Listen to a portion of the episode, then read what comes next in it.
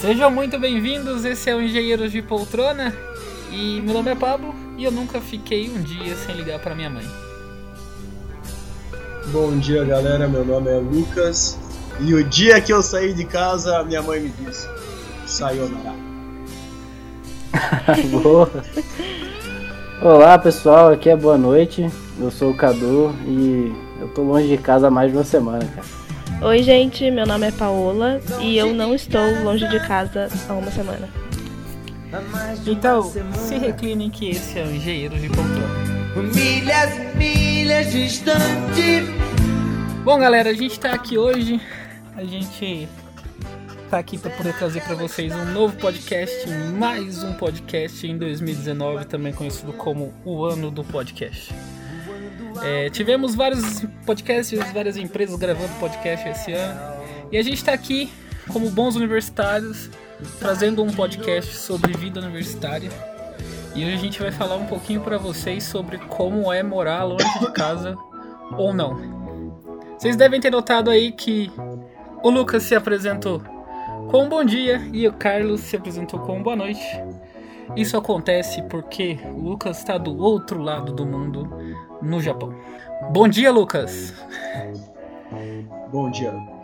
Ou Ohayô, como diriam os nativos aqui. Uh... Lucas, conta um pouquinho para nós da, da tua experiência nesses primeiros dois meses de Japão. Então, uh, eu, eu acho que primeiro sobre morar, morar fora. Eu morei fora em três ocasiões diferentes. Então, em 2013 eu peguei e morei em Curitiba, e eu morei o primeiro mês com um amigo. Mas o primeiro mês acho que nem conta que você falar que teve experiência morando com alguém. Porque é lua de mel, né? Então não é. Não, não tem implicância nem nada. Aí eu peguei e fiquei morando morei, sozinho. Eu morei um mês com a minha ex-namorada, não foi lua de mel, não. Já sabemos porque é ex-namorada, não é, é mesmo? É, exatamente. então, aí depois eu fiquei morando sozinho em Curitiba mudei para Guarapuava, morei lá cinco anos sozinho. E daí agora eu peguei e vim aqui pro Japão, faz aí quase dois meses, e aqui eu moro numa share house, que é tipo uma pensão. Então é os quartos individual, mas banheiro, cozinha e sala compartilhado. E como tem sido a experiência de ficar dois meses longe de praticamente qualquer conhecido? De certa forma muito boa.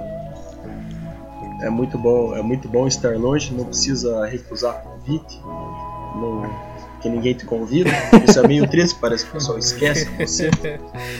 Mas mas só que eu acho que a maior diferença que tem eu estar tá morando aqui em Guarapuava é a sensação de que se eu, quando eu estava em Guarapuava ou mesmo Curitiba, se a situação ficasse feia de algum jeito ou eu precisasse de alguém ou alguma coisa, podia demorar um pouco, mas eu ainda conseguia, sabe? Aí aqui no Japão é um pouco mais difícil, então a gente meio que pega e vive aqui com um sentimento de precaução a todo tempo. Porque sabe que se acontecer alguma coisa meio punk, não vai dar pra gente pegar e recorrer à língua materna não vai ter nenhuma família, nenhum familiar aqui para pegar e ajudar. E a gente tá muitas horas de casa. Então, meio que a gente vive num estado de alerta, assim, mas não algo que é ruim, mas só que é algo natural. Não tá tão longe, uhum. num lugar tão diferente. Se chama vida adulta, Psya. Exatamente. É, eu, eu também é, tô a seis, Chegou, né? Eu tô há seis anos e meio longe de casa praticamente. E é aquele pensamento diário: putz, se acontecer algo, não chego a tempo. Ou se acontecer algo, é eu por eu mesmo. É, o Carlos, o Carlos também é de longe, é de Minas. Deve dar o que, Carlos? Uns 1.100 Pela estrada dá uns 1.500. 1.500 quilômetros. E como tem sido, como foi para você essa essa mudança? Como foi para você ficar longe do pão de queijo original? Então, é, é, é tenso, porque ficar sem pão de queijo é um problema. Até porque os pão de queijo daqui, daqui principalmente do mercado, são meio esquisitos. Então, como você sabe, eu vou fazer um pão de queijo agora, fica aí a dica.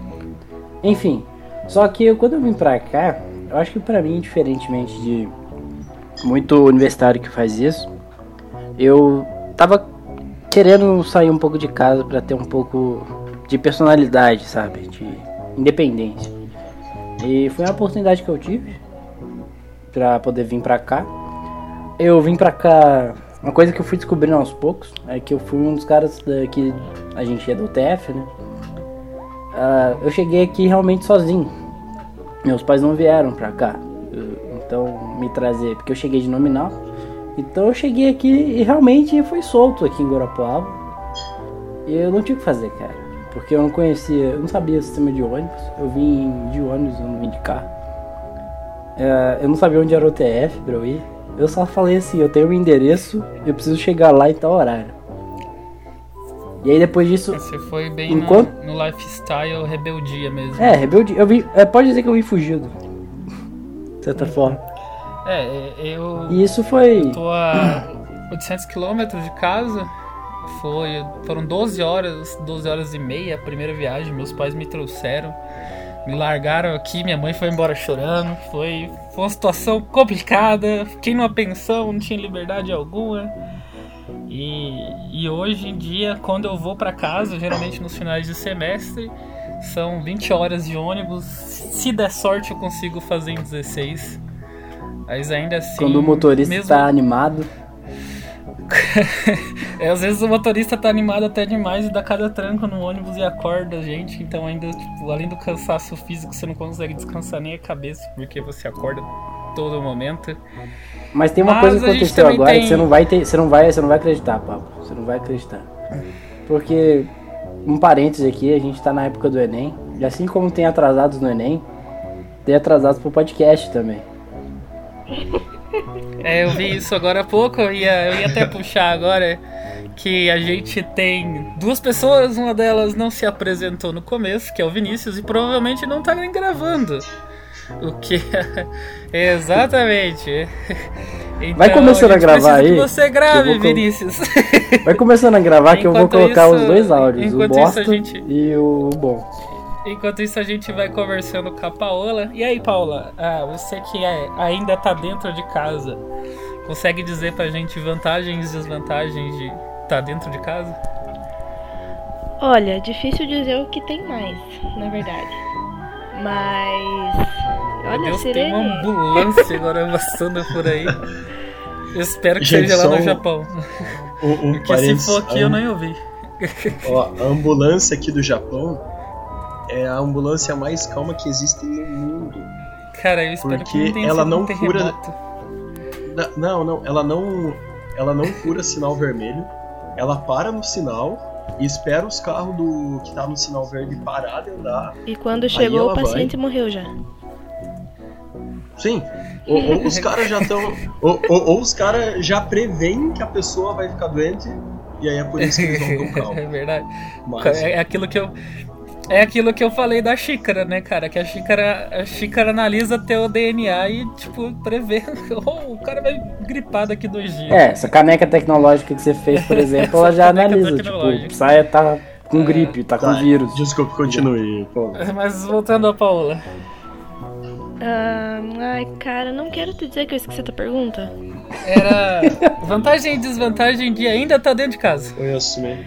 Então, é, aí depende do quanto você depende dos seus pais, no caso. Então, por exemplo, eu, desde os dos meus 15, eu sou muito independente. Então, eu não preciso tanto deles. Tanto que eu, eu saio às 6 da manhã e volto às 10 pra, pra casa de novo. Então, roupa, a minha roupa sou eu que lavo. Eu geralmente como na faculdade, então quase nunca como em casa. Então é só que- aquela questão de não pagar aluguel mesmo. É, hoje em dia, então, tipo, a tua casa é basicamente um lugar que você só vai pra dormir. É. Isso quando eu não poso na casa do, do Cal, né? Que é, que é o meu namorado. Então, os dias que eu estou em casa, chama-se casa aquele lugar. É, Não isso, parece. eu acho que Você falou. Você citou, você citou uma coisa aí que é, pra mim é o grande tabu da vida, que eu só fui realmente aprender de verdade depois de seis anos longe de casa, que é lavar roupa. Porque, nossa, lavar roupa é um negócio muito chato, cara. Nossa, é muito chato. Fazer comida é chato, mas lavar roupa supera qualquer coisa. Não, mano, fazer comida não é Aí Você chato. lava e fica ruim. E nossa, e aí, tipo, se a roupa fica mal lavada, tá ligado? Você sai na rua com aquele negócio cheio de pluma, as pessoas te olham torto. Aí você fala, ué, né? Cadê, cadê Meu. a aceitação na sociedade? Eu acho ainda que o pior é tirar o lixo. Porque se você não esquece, aquela porra cria larva. Cria, cria- cria É. animais, né? Vira um Cria- é, a vida próprio, animal né? começa a se manifestar, então. pequeno ecossistema. É, então eu acho que essa ainda é a parte pior. Pra mim, a pior parte é a louça, velho. Porque eu adoro cozinhar, É, só que a- tem que lavar a louça é, e às vezes é- a louça está na A louça pia. é a parte ruim de fazer comida. Então ela te impede louça- de fazer a louça é a comida. parte ruim da comida. Porque a louça tá na É, e a louça é a parte ruim da comida porque você vai e fala assim, hum, vou fazer comida, mas eu tenho que lavar a louça depois. Aí você desiste de comer. E aí agora minha dúvida fica, Vini, você tá gravando? Eu tô gravando. Então tá bom, Vini, então me conta aí é, como é pra você não ter que lavar a louça. Cara, Não, eu vou reformular a pergunta do Pablo. Como é pra você, como burguês safado, não lavar a louça? não, ó, na verdade, cara, tipo, aqui em casa eu ajudo bastante. Então, tipo, eu acabo lavando a louça um pouco também. Não tanto quanto vocês, eu acredito. tipo, não é todas as refeições. Mas é. Mas é, tipo, é uma, um privilégio realmente não, não lavar não precisar lavar a louça em todas as refeições todos os dias. Mas eu ajudo, sim, tipo, não é que eu não lavo a louça nada, assim. Ah, então e você se atrasou hoje porque você tava lavando a louça? Não. É, exatamente. Aí fica, fica a reflexão aí pra galera, se, se a galera quiser refletir. Se não quiser, também não precisa refletir. Mas vamos Ah, deixa eu voltar contar uma agora coisa aí. pro outro lado do mundo. Diga, Lucas.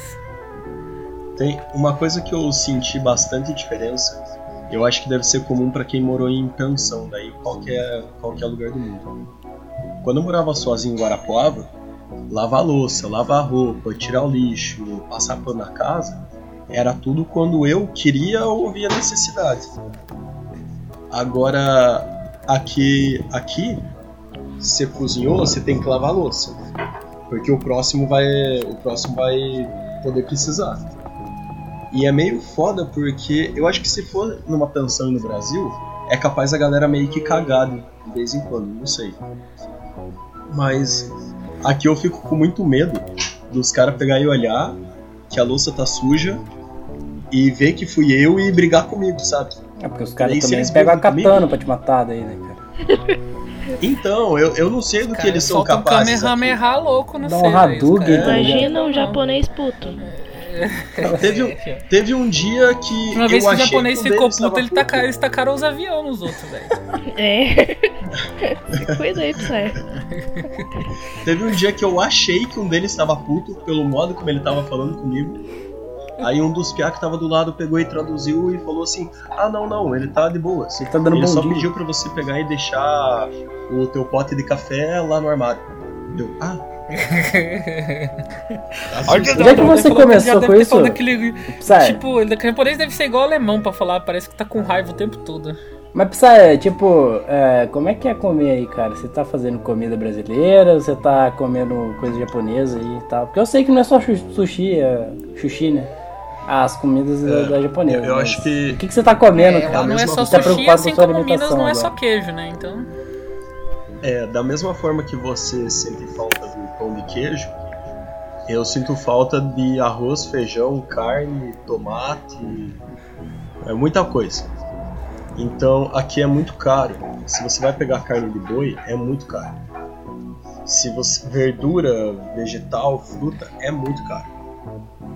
Então tem que, sei lá, eu tô, eu tô tendo que pegar e mudar bastante a minha alimentação. Então Antes por, antes, por exemplo, eu não cozinhava com brócolis e cenoura. Eu pegava e fazia um macarrão com alguma coisa e fazia uma carne. Eu gostava, eu gosto muito de cozinhar, então eu me divertia com isso daí. Mas só que aqui se eu for fazer isso, meu almoço sai muito caro. Então, Então tá na hora de chegar fazer no- um churrasco e jogar na cara do Psy. Exatamente, eu concordo É, com isso. É, se o próximo podcast for gravando do lado de um churrasco com câmera, eu não participo. Tá, mas. E essa diferença é muito. é, é gritante, assim, gritante. Sei lá, na, na visão de quem dos brasileiros, principalmente, eles comem muito pouca proteína. E o corpo mesmo começa a sentir falta dessa proteína depois de um tempo, sabe? Pode ser que alguém que já morou no Japão mais tempo que eu, morou em outra região, ou morou em Tóquio mesmo, vai estar ouvindo isso daqui e vai pensar: esse cara não sabe de nada, porque aqui tinha um pé de banana do, do lado da casa, aqui tinha carne. Não, então, é a minha realidade. O, a, a banana mais barata que eu achei é tipo 4 bananas por 4 reais. Então, se, tomate é tipo, um tomate é 10, sabe? Caralho. Então são coisas que a gente tem que tipo, ir se adaptando a como que a gente vai É, é cozinhar. caro ser saudável no Japão, então, essa é a Ah, realidade. mas o que, que você come É, então, é. Zé? Eu. Eu, eu Ah, me adaptaria fácil. Eu acho que eu me adaptaria fácil no, no Japão porque eu tô acostumado a é comer miojo, né? Que lá eles chamam de lamen. É, É, não, é porque nenhum universitário come hoje tava- fora você, né, Pablo? Tem, tem uma coisa muito boa aqui, que é nos mercados, depois das 6 da tarde, eles começam a colocar desconto nas coisas. Porque eles não podem vender, a, dependendo do que for, eles não podem vender aquilo lá no dia seguinte. Então eles têm os bentô, que é tipo Caraca. um, um Marmita. PF assim. É tipo uma marmita, que daí você chega em casa e esquenta. E depois das 7, 8 da noite, se você der sorte, você consegue pegar uns bentô muito bom com 50% de desconto. Aí fica barato. Mas só que no começo, quando eu cheguei aqui, eu tava procurando um restaurante que fosse mais barato, porque eu tava com medo de cozinhar. Porque eu não sabia como que. o que, que eu ia cozinhar. Aí eu peguei e comecei a comprar macarrão para pegar e fazer. Brócolis que tem uma quantidade boa de vitamina em relação ao custo dele, o custo-benefício do brócolis é bom. Cenoura, ovo e frango. É, frango é barato, barato é o preço do Brasil, é, tranquilo. E dependendo do peixe também é barato. Então, quando eu não almoço na faculdade, que daí tem lá um pratinho lá, o, o buffet, eu pego e cozinho em casa normalmente frango, brócolis, cenoura e um omelete do lado para acompanhar com macarrão. Uhum. Eu sinto falta também de tipo de variados temperos, sabe? Porque eu, eu gosto muito de cozinhar com muito tempero, tipo, comida temperada e e foi o jeito que eu gostei, comecei a cozinhar que eu gostei de cozinhar. Aí aqui é mais difícil de achar o tempero no mercado, aí eu compro tempero e não tenho certeza do que é. E eu não quero pegar e gastar, sei lá, 150, 200 ienes num tempero que eu não tenho certeza que vai ser bom, sabe? Aham. Eu tô esperando eu começar a trabalhar para que para que eu possa me aventurar mais em comprar umas coisas diferentes e tal. É, Lucas, é, eu não sei se você comia comida japonesa brasileira, digamos assim, comida japonesa aqui no Brasil. Sushi com cream cheese. É, mas a, a Paola é uma grande fã de comida japonesa brasileira. Ah, toda a vida. E, e, e eu queria saber se tipo, você pode falar, talvez, pra poder cutucar ela, algumas diferenças da, entre sushis e sashimis. Só um e disclaimer, temakis. só um disclaimer. É, 150 só- iene, só pra- 150 iene dá 5 reais. É, 100 ien é 4 reais, 100 ien é 4 reais, aí vai fazendo. A, a conversão que a gente faz aqui é tipo, 100 ienes é 1 dólar, 1 dólar 4 reais, pra pegar e ficar mais fácil. Mas a comida japonesa aqui, tipo, a- o sushi, aqueles combinadinhos e tudo, eu não senti tanta diferença, na verdade. A única coisa é que aqui eles usam mais atum do que salmão, é bem menos salmão, Uhum. e o produto é muito mais Salmão fresco. É maravilhoso. Então eu acho que se você for em, em algum lugar bom aí no Brasil, vai ser Uhum. muito parecido. Ah, Agora o que eu nunca tinha comido aí no Brasil é o ramen mesmo. Sempre O ramen vontade. é um negócio. É Cara, o meu. é muito gostoso. é. O, o ramen é meio que a comida de guerra dele, sabe? Tipo, sim. Aham. sabe o quando o guisado? O guisado você junta um monte de coisa, cozinha, dá um sabor e beleza. O ramen é a mesma coisa, junta um monte de coisa pra cozinhar, dá sabor no caldo, daí coloca o macarrão, pá. É, dependendo do lado, né, e mas-. É, dependendo do, do, do ramen, né? Então. Mas só que o caldo é muito saboroso. O caldo é muito saboroso. Mas só que tem um, gente, que é muito gorduroso. Aí que entra o meu ponto. Como ser saudável fora de casa quando a culinária do, loca do local não, não permite? Então aqui, eu não sei como que esses caras são saudáveis, são magros.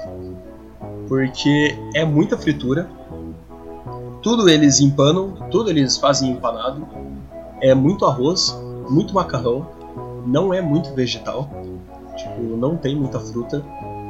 Você tá resumindo a vida do O universitário É, é uma, muito é uma alimentação à base de carboidrato e gordura, então, no fim das contas. Cara, é pouca carne, o que pra mim faz falta. E daí eu tava pensando assim, porra, então uma pessoa vegetariana aqui vai conseguir se dar bem. Uma das meninas que mora comigo é vegetariana e ela falou que ela tava sentindo muita falta de proteína. Porque ela não sabia como conseguir proteína aqui. Que não fosse tão caro. Você faz uma observação de como ser universitário e comer comida saudável. Nem em casa eu comia comida saudável, então não vou criticar o povo japonês ne- nesse ponto. Só que, Porra, não sei. Aí no Brasil eu comia comida saudável. só que nem, nem só de alimentação vive o ser humano, né? Vamos falar também um pouquinho sobre como é ir nas festinhas quando você tá em casa ou, ou quando você tá fora de casa. E dessa vez a gente vai começar ao contrário, a gente vai começar com o Vini. Vini, conta aí pra nós como é as festinhas, como é sair pra dar uns beijos estando em casa. Ah, cara, é. Ou levar em casa pra dar uns beijos também é. Isso aí. vai, eu- respo- eu- responde o tio Pablo. responde. Essa segunda parte aí não rola, velho. Até hoje, tipo, não acontece aqui, aqui em casa. Mas, tipo, sair e tal. Ah, até vai. Tipo, eu, eu saio bastante. Agora que eu tô solteiro, eu tô saindo mais. É, mas é, eu tô saindo mais. E, mas sempre tem, tipo, aquele negócio, ah, pra onde você tá indo? Com quem que você vai? Em que lugar que você vai? É, não, tem muita gente estranha e tal. Tipo, os meus pais ficam, ficam me perguntando isso. É, claro, dever deles, né? Mas é, tipo, é, é isso que é uma parte mais chata, assim, de sair, de você ter que dar satisfação, né? Cara, eu sou assim até hoje. Até hoje minha mãe pergunta onde eu tô indo, que hora eu volto, com quem que eu tô indo. E aí eu rio ainda respondo ainda, sabe? Ela sabe tudo. Ela tá a 800 quilômetros de mim controlando a minha vida. É, é impressionante como esse vínculo eu não consigo por nada quebrar ele. E você, Paula, como como é pra você? Como foi pra você sair de casa, ir nas festinhas? Ou você já começou a namorar muito jovem também, não fez isso? Ah, depende do que você chama de jovem. Eu comecei a é namorar jovem, com. Você ainda é jovem, você ainda é bem jovem. Eu, Todos somos jovens, continua. Ah, eu não sou jovem mais, galera. Sinto muito. Não, o jovem tá na cabeça, cara. eu comecei a namorar com 17 anos. Como assim, E- Paulo? Isso está, isso está errado. Você sabe disso que isso tá. Você sabe que isso tá errado, né, Paula? Não, meu, ó, tem, tem gente que estudou comigo que já tá grávida do segundo. Então, Nossa. eu tô, Ih, eu, eu entendo essa realidade. tô assim, faceira. É, então eu não. Não só não vou em tanta festa, como não gosto tanto assim de festa. Só se eu tiver, tipo, algum, por exemplo, formatura de algum amigo meu, um casamento. É, daí eu vou, mas fora isso, não rola muito. Então, só que assim, a minha mãe mesmo, eu saio, já falei, eu saio de manhã e volto à noite pra casa. Então toda hora ela tá, tá, onde você tá? Onde você tá? Onde é que você tá? Então isso é, é aquele cuidado de mãe, né? Então a mãe já é, uma- já é um, ser que se preocupa com tudo. Aí a minha ainda é policial pra piorar a preocupação dela. Então, Nossa. é todo dia, assim, preocupada com qualquer coisa. E, Carlos, você que talvez seja a pessoa mais ativa aqui do grupo em termos de, de relações múltiplas com as pessoas, vamos dizer assim. O que, que você tem a adicionar de, de observação a esse ponto das festinhas e tudo mais? Detalhe que, tipo, claro que quem não te conhece não sabe que você não vai em festinhas há meses, tamanha tá a tua colheita, digamos assim. Nossa senhora. Realmente, tá muito bom. Tem razão. Oh, meu Deus. Mas não, cara, a festinha, como que eu vou dizer? Cara, quando eu vim pra cá, eu demorei um pouco a ir pra festa, cara, porque o pensionato era muito caro. Então não ia tanto assim. Ah, não fui na minha calorada. Mas eu fui começando aí no, no- no- nas festas. E as festas igual tinha em BH, mais ou menos, sabe? Em Lagoa Santa, que é de onde eu venho. Então, uma boa parte, né? Claro. Só que tem algumas diferenças de regionalismo, sabe? As pessoas, por mais que a gente esteja no Brasil ainda, você vem de Minas pro Paraná, muda muito a. Como as, vamos seguir aqui, negócio ser brasilista aqui presente, é, muda muito o mindset das pessoas. Então, É, pra quem não. Vamos só apenas fazer uma introdução. A Paola é startupeira cebraísta. Ela tem uma linha de pensamento completamente diferente do, da maioria das pessoas aqui. Ela mudou o mindset dela. E ela pode mudar o seu se você Agora- der essa chance. Agora eu me senti no futuro. É, por- na verdade, deve ser esse o grande motivo dela é não ir nas festas, né? Porque o mindset dela tá focado no- nos projetos, nas empresas, né? Sim, mas é. Devia estar focado na faculdade, mas tudo bem. Ninguém tá faculdade focado não na dá faculdade. dinheiro, é isso que você tem que pensar. A faculdade não dá dinheiro. O que dá dinheiro hoje em dia é podcast e empresa. É isso que dá dinheiro. Drogas também dá dinheiro, cara. É, mas aí É prostituição Prostituição também. É meio, Fica meio dica aí legal, quem né, galera? Isso a gente tá tentando falar sobre coisas legais aqui. Quem falou que prostituição é legal? Tira. Mas enfim, é. É, continua, cara. E aí, como você faz também pra, além de que você não tá tão festeiro, não- nunca foi tão festeiro aqui em Guarapuava, como que você tá fazendo pra, pra dar uns beijinhos? Nossa senhora. Pra dar umas bitoca, como diria minha mãe. Cara, querendo ou não, a gente. Bom, a gente acaba indo pro. Eu não tô indo muito a festas, mas eu continuo indo. Saindo sexta-feira indo pro bar, pessoal. Então, é a questão tipo. Só pra estar com a galera mesmo, porque é interessante. Nesse estando com a galera, você está em público. E estando em público, vamos dizer aqui de uma forma ambígua, as coisas acontecem. É, eu vejo hoje em dia o bar como sendo o grande ambiente pra você se exibir, né? Pra você se mostrar. Eu sou uma. São pavão. Eu sou. eu- exatamente, eu sou uma pessoa muito tímida, então eu, eu faço uso do efeito pavão, né? Que aí eu vou, me exibo e espero que as pessoas que. que, que- vamos dizer assim, espero que a fêmea se aproxime, entendeu? Ou que a fêmea olhe. Meu. Deus do céu, cara. Essa é, eu faço uso do efeito pavão. Existem documentos uns beijinhos, fotográficos que mostram esse efeito pavão do Pablo. Só que, só que, por exemplo, eu sempre, desde que eu entrei na faculdade, eu entrei na faculdade com 17 anos, fiz outra graduação que foi interrompida, eu vou muito em festas. Então, tipo, lá na minha cidade, é uma cidade pequena, quando tinha festa, eu torava nas festas. E indo pro bar também sempre. E aí eu cheguei num ponto que eu cansei dessa vida, eu tava com 20 anos e cansado dessa vida. Aí eu dei uma pausa, passei na, na faculdade para engenharia mecânica, me mudei de cidade e aí de novo volta toda a rotina de festa, toda a rotina de loucura. Comecei a namorar, parou um pouco, diminuiu, não parou totalmente, mas diminuiu. Terminei o namoro, volta de novo, rotina de festa, rotina.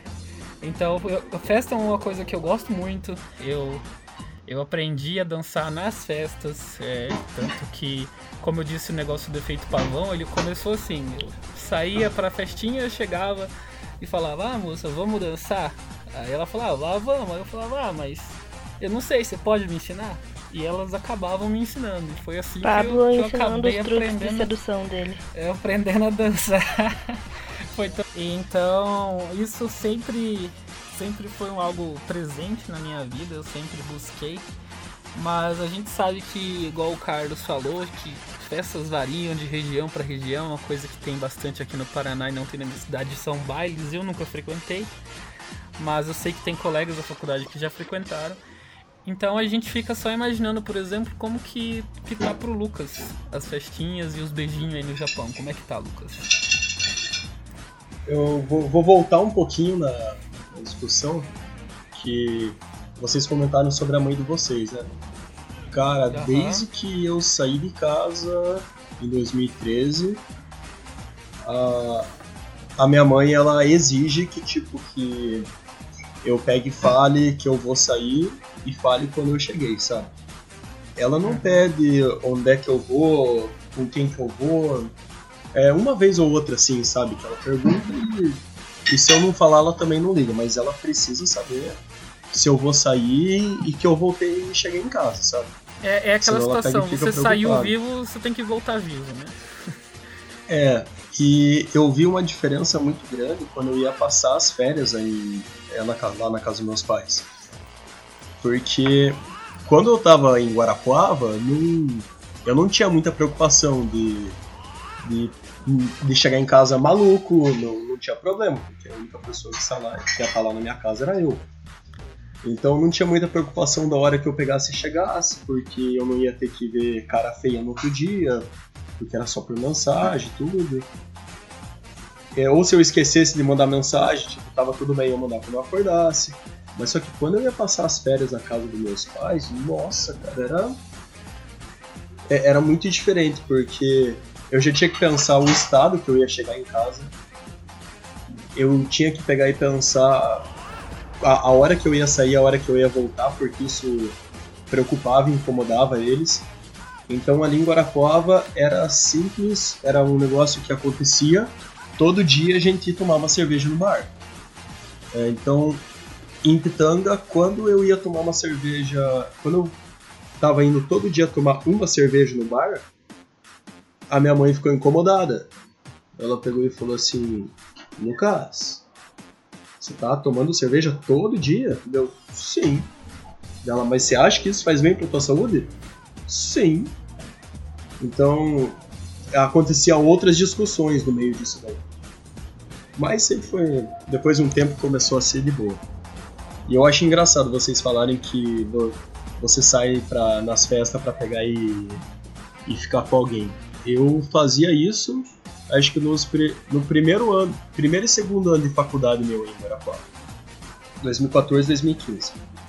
Mas só que daí depois eu comecei a ir nas festas mais pra pegar e dar risada, ficar maluco com meus amigos e se divertir, do que necessariamente pegar e falar, sabe? Tipo, hoje eu vou sair e se eu não ficar com alguém, o- a minha saída não valeu a pena. Eu acho que. Ah, é, eu não sei se foi isso que- que. Não, não, por mais que eu tenha falado, eu também sou, sou mais ou menos desse estilo. Eu penso assim, ah, hoje eu vou sair pra curtir com os amigos. né? Vou curtir com a galera. Se rolar, rolou. Se não rolar, não rolou. Vida que segue, entendeu? É, eu acho que a Mas- gente ganha uma paz espiritual muito maior. Quando a gente para É, com esse negócio de sim. que você tem que sair e você tem que ter ficado com alguém, não sei o que, papai, isso é a coisa de, acho que, da galera mais nova, do pessoal. Não, não, não sei se é tipo. Não, não é bem maturidade, mas é que são fases, né? Então todo mundo. São fases, eu acho que todo mundo passa por essa fase. Quando você não engatilha um namoro, tipo, de dos 15 anos até o resto da vida, todo mundo passa por essa fase. Sim, E às vezes até querer se provar para o grupo de amigos e tal, não sei o quê. Mas eu fiquei muito contente quando eu notei que essa minha fase passou. Acho que deu uma fase espiritual maior, assim.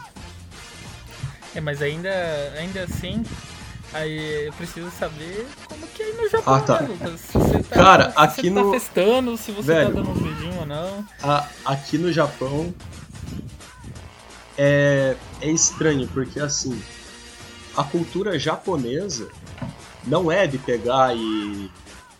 Tipo, ah, eu conheci alguém hoje à noite nesse lugar aqui. Se a gente se curtiu, se pegou e rolou uma química, alguma coisa, a gente vai ficar. Não é assim. É, isso é uma, é uma cultura mais latina, isso é uma, uma realidade. a gente é É, eu sinto falta dessa cultura latina, confesso.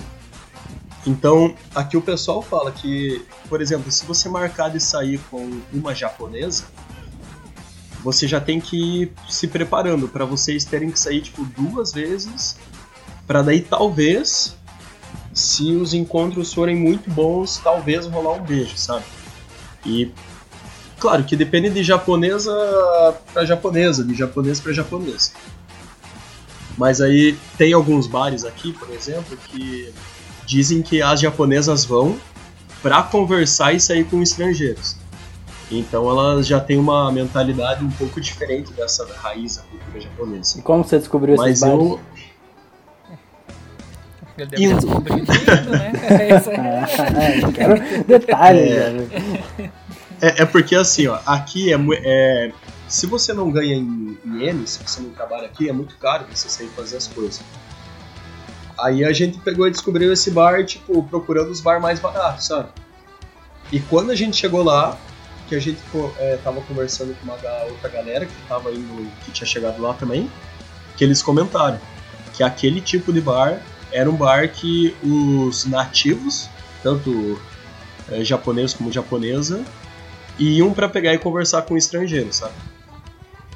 Posso dar uma pequena xenofobizada? Os, Mas- os, os gaijin. Não, não pode Não, ser. não, não, não, vai ser legal. Não, É que- não pode, não pode, não pode. Tá, vou falar com o Psy Então, sozinho. o que, que então. o Carlos falou? Como que eles chamam bar aí? Bar? É. Você podia falar pra eles É que. realidade. Pra a tradução que a gente. Ao pé da letra seria boteco. Nossa senhora, meu Deus Ah, eu queria arranjar um boteco aqui, mas Ah, porque que- você procurou um boteco, vocês foram nos baratos. Ah, sa- peço sabe um outro é rolê? So- sobre festa e sair com a galera ainda. Hum. Sabe um outro rolê que aqui tem muito? Karaokê. É muito, Nossa, muito, cara, tipo, fechar, karaokê. Fechar a sala, a sala assim de karaokê pro grupo e a galera ficar cantando. Aí tem o karaokê, o mais básico, ele é, ele é open de soft drink, tipo refri, soda, essas coisas assim, café e sorvete. E aí, se você pagar um pouco a mais, ele fica open de bebida alcoólica. O que você pode fazer é pagar o mais barato e levar a bebida alcoólica na mochila. Que é o meio que o padrão aqui dos gaijin fazer. E é uma Bem- parada que pra eles é. po- Pode ser um negócio valendo, sabe? Se ir num grupo assim que tem japoneses e japonesas, às vezes o, os japoneses tentam encantar as meninas, tipo, cantando, mandando alguma performance e tal. Mas sei lá, eu não. Eu fui num karaokê desses aí com a, com a turmada de brasileiro e é, é legal, é legal, é divertido. Uma pergunta que não quer calar. Como é ser o homem com a maior katana do Japão? Ah, não, Carlos. Ah, não, não. Do Japão, você. não. Eu achei que tinha proibido você de ser xenofóbico, Carlos. É, Não. é co- Não, do, do Japão não, do Japão não, tenho certeza. Do meu andar É, é. já sou mais confiante. Do meu andar já sou mais confiante. Mas, é, é, só uma- algumas questões, né? Você falou sobre os relacionamentos japoneses, eles serem, é, vamos dizer assim, mais devagar. É, o Japão hoje vive, vive problemas de natalidade, né? Vive uma situação ainda que, principalmente entre a população masculina, eles preferem meios de entretenimento artificial, vamos dizer assim, como bonecas e, e realidade virtual, o a, a sair aqui é procurar loucura. alguém. E, e uma outra curiosidade inútil é que karaokê é orquestra vazia, em tradução livre. E no caso, você faz, faz todo sentido, Olha né? só. Porque você só, só canta só você, enquanto a orquestra é uma gravação.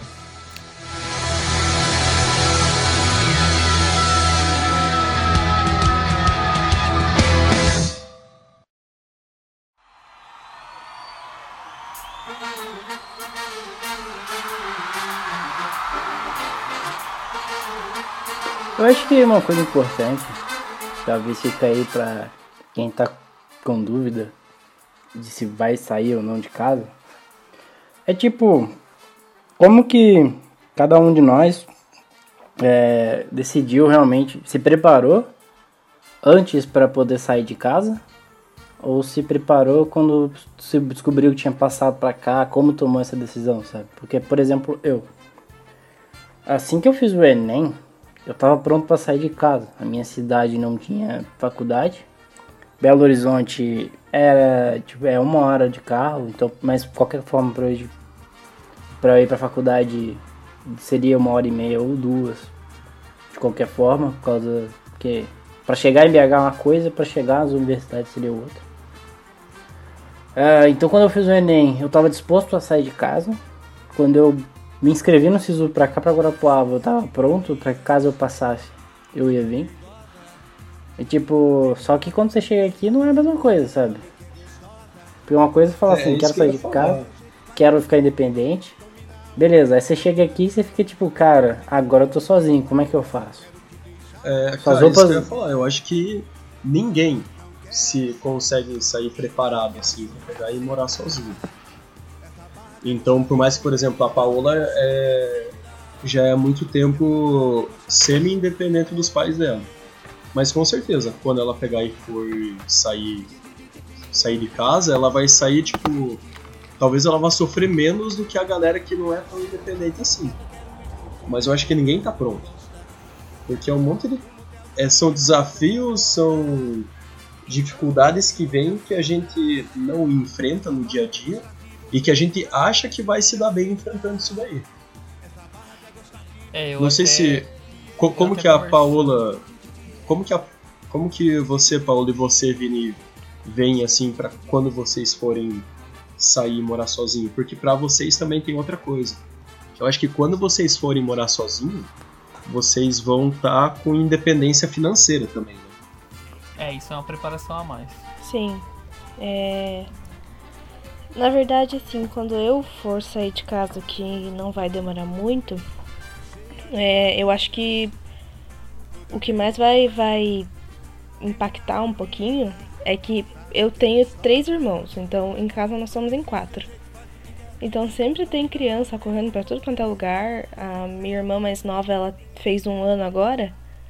Então eu sempre tô brincando com crianças, sempre tô bagunçando junto com elas.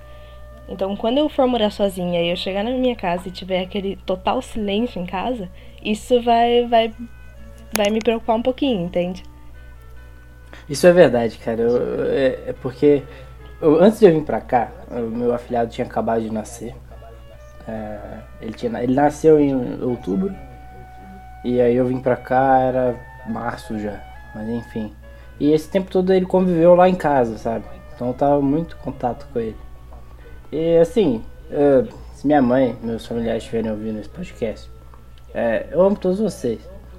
Mas o que me fazia chorar meu- a saudade do meu afilhado, sabe? Tipo, às vezes eu ficava com. Tipo, eu era uma criança. E tipo, era uma. Te, porque você fica convivendo. Eu sou o caçula da família. Então, querendo ou não, chegou um momento que eu tava convivendo só com gente adulta, praticamente. E aí vem uma criança que muda. De novo, muda o mindset da família. E eu não sei se vocês tiveram. esse- Acho que o Psaia teve experiência, o Pablo também. Tipo, a criança dá uma aliviada na- na- no negócio. Porque querendo ou não. Hoje eu sei que o Enem não me deixava estressado da faculdade deixa. Mas isso dá uma aliviada, aliviada na sua mente e você simplesmente é um dos melhores jeitos de se distrair. Quando a criança dá Cara, sei lá, eu tô. Eu, o meu sobrinho nasceu quando eu tava. Puta merda. É, quando eu tava em Guarapuava já. O. E eu sinto muita falta dessa convivência familiar e convivência com amigos também, assim. Então, e ele, e uma das coisas que pesou muito pra eu decidir se eu ia vir aqui pro intercâmbio ou não, se eu ia querer estender meu intercâmbio de seis meses pra um ano ou não, é essa questão de perder essa, essa fase, essa etapa do crescimento dele, sabe? Porque eu saí de casa, ele tinha, pelo menos saí de- do Brasil, ele tava com quase é, quatro anos e meio, sei lá. Quando eu voltar, ele vai estar com cinco anos e meio, alguma coisa assim. E até eu, pego e comento brincando com a minha mãe, com a minha irmã, que eu tenho meio que medo, assim, ah, dele esquecer o tio, não sei o que, pá. Então sempre que dá, eu tento fazer uma ligação por vídeo com ele, nem que seja pra ficar alguns segundinhos assim, pra matar um pouco da minha saudade pra tentar fazer ele não me esquecer, sabe? Eu acho que isso talvez é, é o que mais me pesa. Nossa, gente, tá ficando muito triste esse podcast, pessoal. Ah, não, mas vale a pena, vale a animada. pena. Viu? Pesa, mas vale a pena. Mas já que tá triste, Não, não, não entendo? Ó, vamos ver o outro lado, ó. Eu tenho três irmãos. Então, eu sou sempre a babá porque eu sou a mais velha. Então, quando eu me mudar, acabou o período de babá ali. Entendeu? Então vamos ver o É, outro sim. lado das coisas. Isso acontece, tipo, bastante comigo. É, não, isso acontece, tipo, bastante. Eu, assim, quando eu fico em casa com o carro do, da minha mãe, eu fico meio que Uber do meu irmão. Levo ele pra aula de inglês, levo ele pro colégio, busco ele no colégio. Então, tipo, é uma parada que, assim, eu tenho que parar do que qualquer coisa que eu esteja fazendo, se eu tô estudando, se eu tô no computador, tô assistindo série, tem que parar tudo que eu tô fazendo e, e mudar e mudar e mudar todas as atenções pro meu irmão. Isso tipo acaba atrapalhando, principalmente quando tem que focar pra estudar, assim, porque você tá lá focado, focado, daí do nada você tem que parar, viu? É 5 da tarde, tem que buscar, não tem jeito. E Sim, é, é- Isso é bem ruim mesmo. É, mas é aquele negócio, você sai, você fora de casa, realmente, você não tem contato familiar. É, por exemplo, eu e Pablo, que a gente só vai se conversar com o pessoal por telefone, o Sai também. Mas por outro lado, a gente tem aquela questão de estar independente, não ter que falar para todo mundo que, ah, hoje eu tô indo pro bar, não, você vai, se fala lá, avisa que tá tudo bem, liga de ver não sei o que, você pode chegar a hora que você quiser em casa, mas por outro lado a família tá distante. Enquanto vocês, tipo, a família tá aí o tempo Sim, sim. todo. é, se vocês precisarem, se tem o suporte, se a faculdade estiver apertada, vocês, aquele momento que você que de vez em quando a gente manda, ah, eu quero minha mãe. Vocês podem chegar e tipo, não sei o que, não sei como a mãe de vocês ia reagir, a minha provavelmente ia falar que vira homem, rapaz. Mas enfim, existem prós e contras aí, né? Eu acho que varia. Varia tipo. Acho que varia, tipo, por exemplo, eu queria sair de casa um pouco. Que bad violenta, hein? Cara, mas a, gente é universitário, a gente tá sempre na bad, velho. velho. Não. A gente tá sempre na Eu bad. vou, eu vou aproveitar dois ganchos e fazer duas observações que o Vini falou de questão de ser Uber do irmão. né? Primeiro, Coisa de engenheiro isso muito daí. difícil, tá, tá difícil a vida de concluinte do, do Vini, né? De estudar, assistir série, tem que buscar meu irmão, fazer TCC, buscar meu irmão. É, mas é, só tipo, eu, eu, eu falava hoje com um motorista de Uber sobre como é, é a pior coisa da vida sair de casa, sabe? Porque, tipo, a gente já falou Nossa, não. tarefas de não sei o que. E cara, é tanta dor de cabeça. Virar adulto é um bagulho tão difícil, velho. Tão Cara, mas é a difícil, melhor coisa chato, que pode cara. acontecer, Sim, eu, velho. eu. Desde os 15 eu tô, tô louca assim por Nossa, esse gente, momento. é, é- é- sair de casa é, é estranho, cara, na moral. E Não, mas é falando que tá- de criança, sabe? Eu tenho, eu tenho quatro afilhados, né? Dois que eu já batizei, dois que ainda não, duas que ainda não. E essas duas são mais novas, tem um ano e meio e quase três anos a mais velha. E assim, eu cheguei à conclusão que afilhado é a melhor coisa que existe. Por quê? Porque você vai lá, brinca com ele, se diverte e quando ele chora, você devolve pros pais. Uhum. É, é a melhor coisa que existe. Eu Cara, posso falar muito é, disso, porque assim, é, quando o meu afilhado nasceu. hoje pode até ser, mas quando o meu afilhado nasceu, o meu cunhado, o pai dele, ele, ele tava na Amazônia ainda. É, então ele não. Ele veio aqui, viu o nascimento, aí teve que voltar para fazer as coisas da transferência dele para voltar para para o Sudeste, no caso. Ele mudou para São Paulo. Aí ele é militar, então tem essa questão de se transferir. Então, no caso, não que eu assumi a figura do pai, sabe? Mas assim, minha irmã precisou de ajuda, sabe? Pra ela, é o primeiro filho dela, ela, muitas vezes ela, digamos assim, ela ia tomar banho, ela tinha que deixar a criança com alguém. Então, eu, eu posso dizer que hoje eu posso ter esse luxo de quando eles fazem alguma coisa, porque agora eu tenho um sobrinho nascido há um tempo também, eles. Se eles estiverem chorando, eu chego e falo assim, grito minha irmã e ela vem e resolve. Porque hoje tá lá a família completa e resolve. Mas agora, antes, cara, eu não tive esse luxo quando ele era neném. O momento que ele tá mais dependente das pessoas, eu, eu hoje dei trocar fralda, tá ligado? Não que eu me arrependo, mas eu não tive esse prazer de poder falar assim, toma pra você. Mas olha o lado bom, você não vai ter que, que arrancar ele dos, dos caixas do supermercado porque ele tá gritando por salgadinho. Ah, isso eu faço. É. Tem razão. Isso é uma, é uma realidade. Já tive que É, fazer todo mundo contou a história. Todo mundo contou a história de como decidiu sair de casa. Eu não contei a minha, poxa. É, eu terminei meu ensino Yeah. médio, né? Terminei meu ensino médio.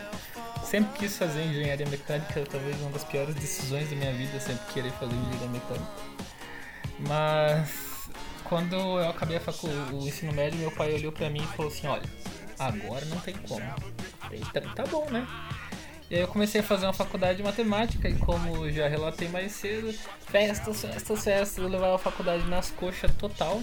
Eu tinha feito dois anos e meio, tava fazendo estágio, já tinha terminado um monte de matéria, menos cálculo, é claro. Talvez mais pra frente vocês descubram toda a minha história com cálculo. E, e aí quando eu joguei, eu passei, eu, eu joguei seis SISUs, passei em cinco deles e o quinto foi esse que eu passei para poder vir pro Paraná. E aí quando eu passei, eu brilhou o olhinho, eu falei, mano, vou embora. Dois anos e meio, não aguento mais. Eu já tava fazendo estágio, o estágio era uma bosta com um monte de criança pulando na sala do. Criança não, pré-adolescente, que é uma fase terrível. E aí eu falei, cara, isso aqui não é pra mim, vou atrás da minha engenharia. E aí foi uma briga ferrenha com meu pai. Foi uma semana de briga pra chegar no, no ponto que ele fala assim, eu falei, ó pai, se você não for me apoiar, eu vou sozinho com a cara e com a coragem. E aí minha mãe começou a conversar com ele, tentando acalmar ele. E eu acabei vindo e, e tô aqui ainda tentando acabar esse negócio na base do ódio agora do que qualquer outra coisa. Mas foi, foi uma luta pra mim sair de casa. Hoje em dia é o contrário. Às vezes quando eu penso em desistir, meu pai fala, não, você já perdeu seis anos aí, vai desistir agora.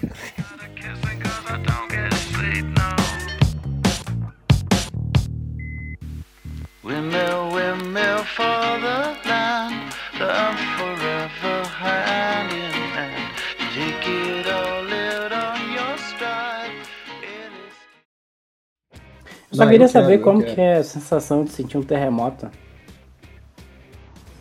A, a minha primeira experiência com terremoto foi durante o tufão.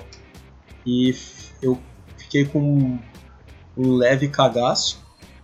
Mas só que como eu tava numa região que não era uma região de risco, eu tava no oitavo andar de um prédio e eu tinha japoneses comigo, eu pensei assim, cara, eu tô o máximo seguro que eu poderia estar. Porque eu tô no alto, eu tô num prédio de concreto, e caso tenha algum aviso extraordinário, vai ter japoneses aqui para pegar e me ajudar. Então, puta, foi mais um dia chuvoso, com muita chuva, do que uma experiência tenebrosa, assim. Isso onde eu tô. Eu sei que teve lugares aqui que foi uma experiência, tipo, fodida mesmo, fodida. Mas, voltando a falar sobre morar fo- fora de casa, eu acho que é uma da é um momento da vida que todo mundo tem que passar a, a etapa que vai passar, a condição que vai passar e vai mudar, porque é um momento que a gente sai total da zona de conforto e o quanto que eu evolui desde que eu peguei saí de casa, tipo, o quanto que eu aprendi a me conhecer melhor, o quanto que eu descobri do que eu gosto e que não gosto, como fazer as coisas, tipo, como ter uma rotina. Eu acho que é uma das melhores coisas que você pode fazer é, é buscar essa esse desafio.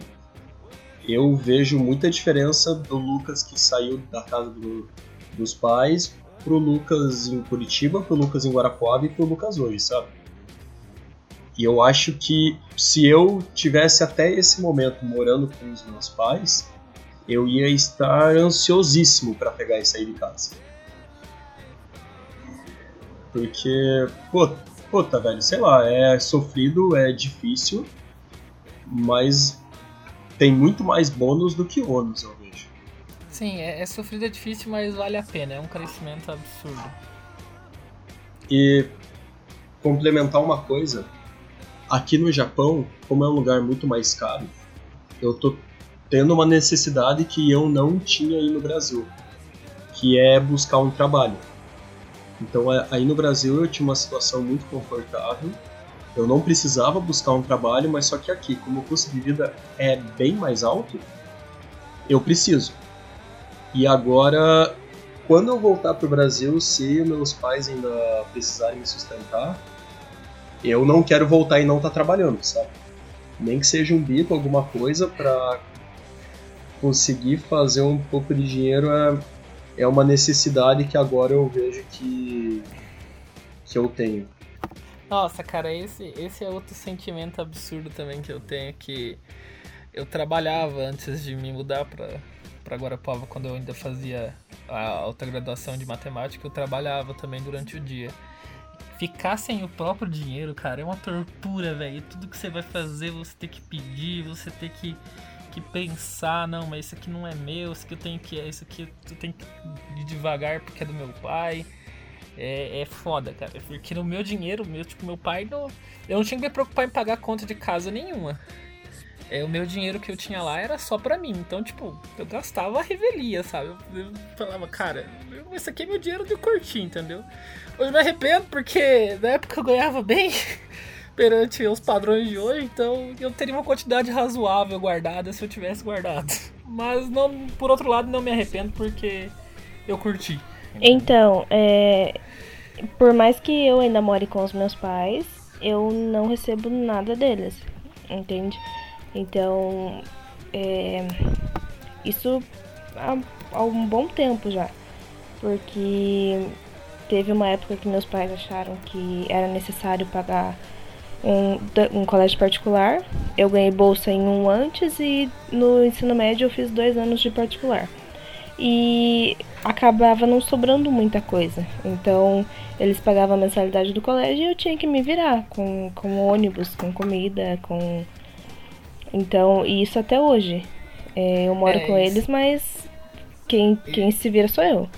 Isso era uma coisa também que quando eu vim pra cá, era um acordo meu com do meu pai. Ele falou assim, ó, você vai, eu te dou aluguel, você vai procurar o seu dinheiro pra comer e pra fazer outras coisas. E aí eu vivi de bolsa de faculdade durante muito tempo.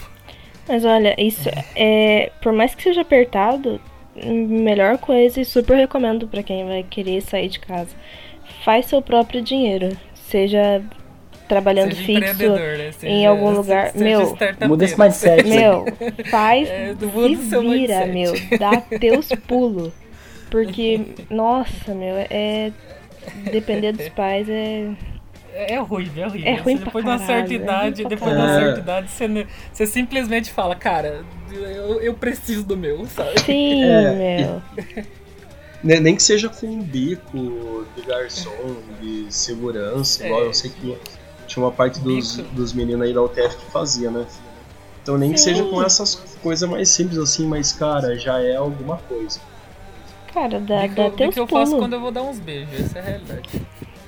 Nossa, o Pablo sempre consegue introduzir beijo no meio. Impressionante. É, é, é porque, né? É bom, né? Tem que uma conversa boa, né? A gente aqui falando uma coisa.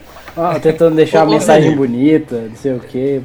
Vai, pera aí, ó, vamos, vamos tentar manter a seriedade. Ô Vini, deixa eu te perguntar. Oi. Ah, você, assim Eu nem lembrava mais quando- que o Vini tava tão no silêncio dele.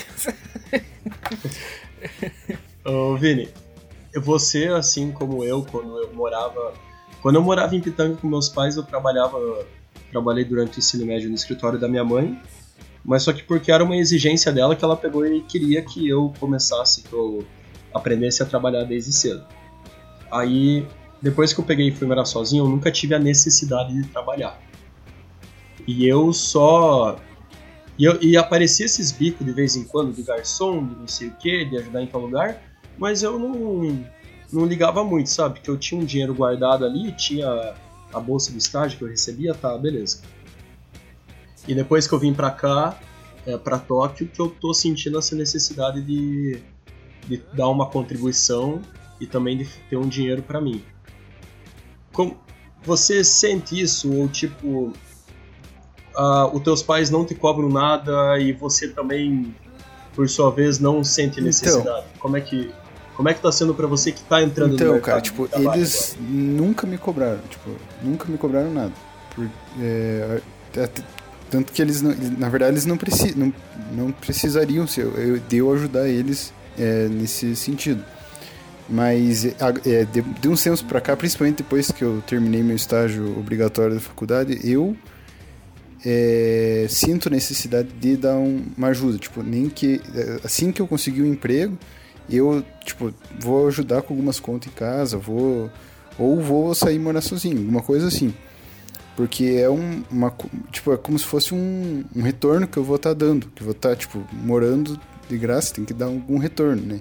Se eu tiver aqui. Então é, é agora eu sinto essa necessidade. Antes eu não tinha é, não tinha essa, essa noção assim de estar dando esse retorno mesmo. E agora eu, eu, eu sinto isso, que é uma. é, agora eu tenho mais vontade mesmo de, de querer buscar emprego exatamente por isso também. É Sem falar que saindo de casa, igual você citou, você pode Sim, levar sim, uma verdade. pra dar uns beijos. né? É, então, é Ele não isso. consegue, né, cara? Então, ele eu tá eu dizer Mas, também, a, a- aguardem, aguardem o episódio sobre Isso, beijo. vai ser só o um Pablo episódio que vai falar. vai deixar bem claro Cara, que vai- Ah, por quê? Porque só eu que beijo aqui nesse negócio. É isso que você tá querendo dizer. É, né, Paulo? Pior que só você que beija nesse vídeo. A- O a- resto de nós somos puritanos, Pablo. Não, eu- Todo mundo aqui vive de abraço, é isso que você tá me dizendo. voltando ao assunto, pra, pra gente poder, que tá com uma hora esse negócio.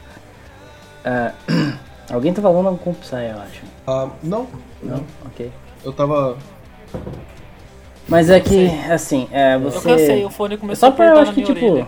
Essa é a realidade. tudo isso. Tudo isso que a gente falou. é, Realmente eu acho que morar sozinho, eu acho que é, é essencial pra gente formar caráter, tá ligado? Porque é aquele negócio, se você não fizer as coisas, você morre. É nada, cara. A gente tá vivendo aí um maior exemplo de geração canguru que já se viu na história, velho. Muita gente de 30, 40 anos. Geração os pais. É, que nunca sai da bolsa do, do pai. Não, cara, Ah, eu, tipo, ser, é que eu acho ser. que, tipo, isso não. Você. Eu acho, eu acho que é bom sair de casa, cara. Por mais que você volte pra Então, casa. é o Por filho, mais que você é o- volte é o morar filho com de os pais, cada um, sabe? cara. É o filho de cada um, velho. É o filho de cada um. Eu não tô tentando mudar o mindset das pessoas, Pablo, relaxa. Você tá tentando mudar o mindset, cara. Cara, ainda bem que eu sou editor, eu Essa- posso essa- cortar as vo- a voz do Essa Pablo. não, tá é, ligado? essa não é a mensagem que a gente quer deixar aqui. Eu posso cortar Você é a um coach, coach quântico. A, a mensagem que a gente quer deixar aqui é faça o que seu coração mandar porque vai estar errado de todo jeito, entendeu? Não vou colocar isso, cara. É, Eu vou vai- cortar não, vai, isso. não, vai ter, vai ter lados bons e lados você vai ruins cortar, de então. Mas é, vamos- mas vamos- é, já que, já mas que você é. vai cortar, vamos, vamos falar tchau, então. Já que você vai O cortar. Pablo Então, quer sair. O Pablo quer Nossos pegar. queridos mano. ouvintes, ah, nossos queridos ouvintes, desculpe, eu acho que a gente não focou tanto no assunto como deveria, mas aqui é assim, estamos em casa. Se vocês têm alguma dúvida, alguma pergunta, Cara, a gente, tá, a gente tá esperando só que você fale Sayonara em. É a única coisa que a gente espera de você agora é que você fale em japonês. porra, eu tava fazendo a finalização aqui, cara. É. Não pode me cortar assim. Não, eu sou o host, eu faço essa finalização aí. Querendo me. Galera, Se quiser valeu, finalizar, né? Paulo, Valeu sai, pode finalizar que eu coloco aqui. você no final. eu te mando meu áudio. Então, a galera que escutou a gente até agora, muito obrigado. Se ficou alguma dúvida, se alguma questão do seu coração sobre morar sozinho ainda permeia, mande no nosso e-mail ou no WhatsApp ou no link que está na gente- descrição desse vídeo, desse A, podcast. a gente vai criar ainda e-mail, a gente vai criar as páginas aí, mas já segue a gente lá no, no, no Twitter, no Instagram, quando isso aqui for lançado vai ter criado já. Paola Vini, muito obrigado por terem comparecido. Espero vê-los nos próximos podcasts. Obrigada, Pissaia, e coma bastante sushi. Valeu, pessoal. Boa noite pra vocês, bom Pode dia pra deixar. vocês. Nós. Bom, é. Obrigado, pessoal, por ouvir. Eu vou estar no próximo podcast, porque eu sou editor, com certeza estarei. Que a gente fica por aqui. Muito obrigado pra você que ouviu até o final. Que você que descansou na tua poltrona ouvindo esse nosso papo aí. É isso, galera. Valeu. Sayonara! Well,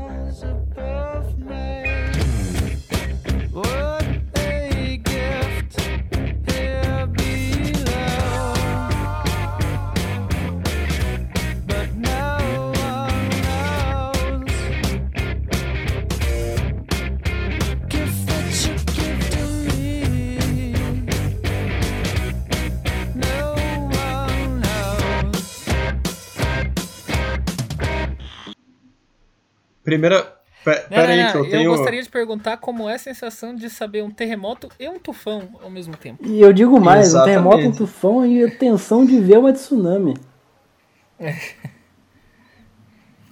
E aí, Lucas? Melhor dia da minha vida de todos. Ele foi O Lucas embora. sumiu, O. O Lucas, ele mutou o Não, áudio mas dele, espera aí, provavelmente outro- ele tá japonesantinho. O. Lucas.